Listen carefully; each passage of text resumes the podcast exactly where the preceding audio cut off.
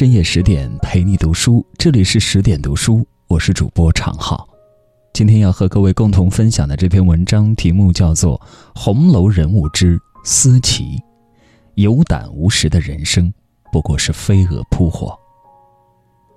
我们常说，胆识过人，有胆有识的，的确是非凡本领，但有胆无识，就悲剧了。空有勇气。却没有与之匹配的眼界学识，有勇无谋，真正无知者无畏啊！会发生怎样匪夷所思、不可估量的事情，也就不足为奇了。在整部红楼中，对应元、迎、叹、息四春，身边有琴棋书画四个大丫头。相比抱琴、侍书、入画这三个人。迎春身边的思琪是曹公琢磨最多，也是性格最为鲜明的一个。思琪作为二小姐迎春身边的大丫头，性格却不似迎春一般懦弱无争，处处忍让，窃以为她更应该是探春的丫头，刚烈要强，心比天高，却又没有袭人、鸳鸯等人的心智、眼界、手段韬略。其下场自然无比惨淡，惹人唏嘘。作为一群女孩子工作的职场，大观园里的等级制度是泾渭分明的，鄙视链也是环环相扣的。跟在小姐身边端茶递水的大丫头，如同富小姐一般体面尊贵，手握权柄；一般打扫浆洗的小丫头、老妈子，自然是比不上的。看看晴雯经常打骂小丫头们，甚至可以自作主张动手将小丫头坠儿打一顿撵出去，就可见一斑了。湘云大摆螃蟹宴，还专门在廊下摆了一桌，给素云、彩霞、袭人、鸳鸯等大丫头去坐席，何等体面尊贵呀！生活在如此环境中的思琪，作为二小姐的贴身大丫头，自然是骄傲的。虽然迎春远不如其他的小姐少爷得长辈宠爱有地位，但在思琪心中，傅小姐的身份依然是不容挑衅和质疑的。所以，当思琪打发小丫头莲花去厨房要吃食的时候，小丫头的做派也很盛气凌人。思琪姐姐说了，要碗嫩嫩的蒸蛋，千万别滴香油。厨房的刘婶子并没有买账，反而说没有鸡蛋。小丫头立马回怼过去：“上次晴雯要吃芦蒿，刘婶子还上赶着问是盐炒还是鸡炒。”柳家的自然不肯示弱，一番唇枪舌战，莲花败下阵来，只得回去搬救兵了。思琪大怒，带领着几个小丫头来到厨房大闹一场，把厨房一应物件砸得稀烂。刘婶子紧着做了蒸蛋送去，也被思琪撒在地上。这场风波才得以思琪大获全胜而宣告结束。虽然都是奴婢身份，但思琪身为傅小姐高人一等的骄傲，却没有得到刘婶子的认同和附和，自然让思琪本就摇摇欲坠的虚荣心无法接受，进而勃然大怒，最终诉诸武力。逼迫刘婶子低头认错。仗势欺人，有失宽和。思琪的暴躁凌厉，恰恰是其内心虚浮、缺乏力量的外在表现。宰相门前七品官，宝玉身边的小厮李贵，在被贾政骂了一顿后，就说过：“人家的奴才，跟在主子身边，正些好体面，而跟在如二木头一般的迎春身边。”主子不受宠，奴才自然也没面子。思琪的卑微的自尊并没有得到满足，反而平添诸多不平不忿。眼大心空，便是鸳鸯对思琪的评价。内心坚定强大的人是不需要他人的俯首称臣来证明自己的权威的，因为自己内心的力量足够强大，足以支撑起自己的心灵。比如平儿。鸳鸯就从不曾如此明目张胆地欺负过比自己更为弱小的生命，相反还会尽己所能地帮助他们广结善缘。所有的不平抱怨，不过是没有能力自知，亦没有能力知人，摆不正自己的位置，做事不留余地，受不得委屈，为满足虚荣脸面而逞强斗狠，争一时长短。而时时争强，处处树敌，绝非智者所为。凡事留一线，日后好相见呐。内心强大，方能心绪平和，波澜不惊，泰然处之。而每一个强大的内心，莫不是委屈磨砺、痛苦煎熬铸就的。心比天高，却没有本领托起高高在上的心灵，就只能命比纸薄了。不得不说，虽然志大才疏，但思琪胆色过人，敢想敢干，行人不敢行之事。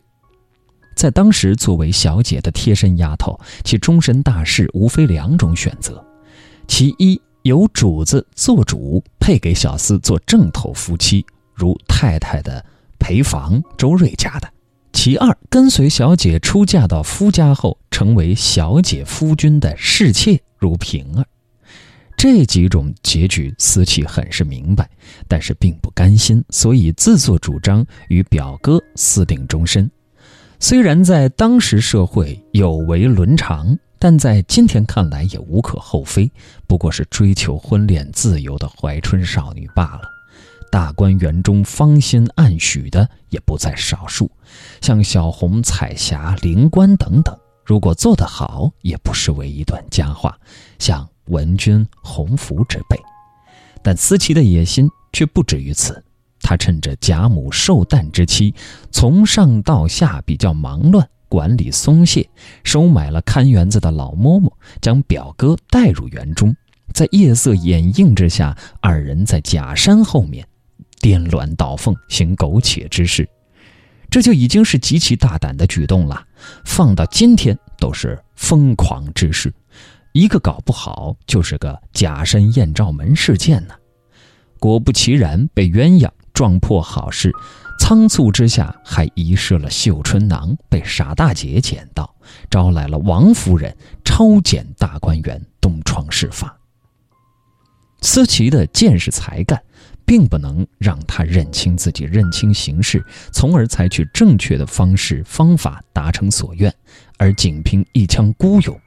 采取最愚蠢的方式，让自己与表哥两败俱伤，让事情无可挽回。袭人也曾与宝玉偷视云雨情，但是并没有造成怎样轰动的、无法承担的后果，因为袭人为了获得准姨娘这个明公正道的身份，苦心孤诣，步步为营，狠下了一番功夫。反观思琪。作为大观园的家生奴才，其外祖母是邢夫人的陪房王善保家，在贾府也算是有依靠的，比单独一人被卖到贾府的袭人不知道强了多少倍。但是其判断情境、运筹帷幄的能力，却又比袭人差了太多。没有脑子，只知蛮干，付出的代价自然也是巨大的。思琪很清楚啊。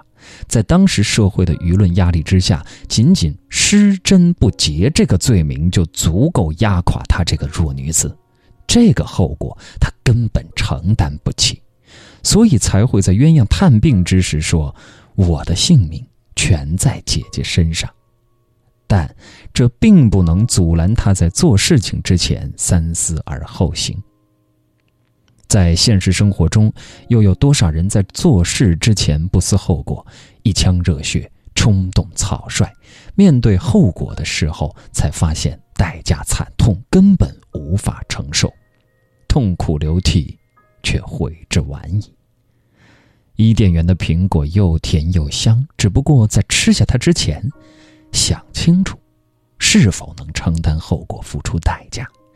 因为上帝的每一件礼物都标好了价钱，没有买单的资本，就要控制贪婪欲求，或者改变获取方式。千万别心存侥幸，以为可以逃单，因为天下没有免费的午餐。用理智，而不是用冲动去决定，才是成熟的必经之路吧。被鸳鸯撞破好事之后，思琪羞惭暴病，其表兄胆小逃走，遗失的绣春囊被傻大姐捡到，王夫人开始成夜抄检大观园。这次检查动静很大，晴雯被撵，方官四儿都被赶出了大观园，思琪也被撵回了家。临行之时，思琪给迎春磕头，还寄希望于迎春能够保全自己，又在路上哀求宝玉救自己。跟在迎春身边几年，还不明白迎春的性格，抱有不切实际的幻想，看不清楚形势，无识人之明，思琪的下场。真的是咎由自取。回到家中，本来还寄希望于表兄来求亲，谁知表兄胆小怕事，早已逃走。此时此刻，方才看清现实：什么所谓的傅小姐，不过是镜花水月，自己欺骗自己，虚名一场。不过好在山盟海誓的表哥在胆怯过后意识到辜负了思琪，也生死相随，还不算是薄情寡义的负心汉。如果思琪能好好谋划二人的将来，借助外祖母帮忙，找合适机会求邢夫人的恩典，或者找到适当理由提早外放出去。用切实可行的方法去成全这桩婚姻，对于思琪和表哥来说才是完美的结局，总好过把一桩情投意合的好事儿弄到双双殉情的地步。任意妄为，不计后果，只图一时痛快淋漓的思琪，终于将自己逼到如此境地，好像除了自尽，再无他选。思琪的性格。并不缺少胆量和勇气，相反，他敢想敢干，雷厉风行，只是没有与其胆量相匹配的见识和眼界，没有头脑，做事不讲方式方法，结局就只能悲剧了。而同在大观园中的丫鬟小红，在怡红院中不过是二等丫头，地位比思琪低多了，但段位和格局却比思琪都高多了。他忍下了晴雯、秋纹等的奚落嘲讽和怡红院的种种不平待遇，凭借自己的本领，周到谋划，蛰伏待机，相机而动，终于实现华丽转身。不仅在职场上成功跳槽到凤姐处，成为受凤姐欣赏倚重的大丫头，更是和贾云眉目传情，情投意合，最终得偿所愿，双宿双栖。于无金说：“勇敢是与深思和决断为伍的。想要成功达成心愿，你必须具备精准的眼光、敏锐的头脑、正确的判断、过人的胆识和魄力。头脑永远排在胆气、魄力之前。智谋才是真正的力量。”威斯布说。在困难的时候和在会议上，一个有思想的人是比仅有体力的蠢材更有用处。先谋后事者昌，先事后谋者亡。没有谋略、空有胆气的人生，只能是飞蛾扑火，自取灭亡。更多美文，请继续关注十点读书，也欢迎把我们推荐给你的朋友和家人，一起在阅读里成为更好的自己。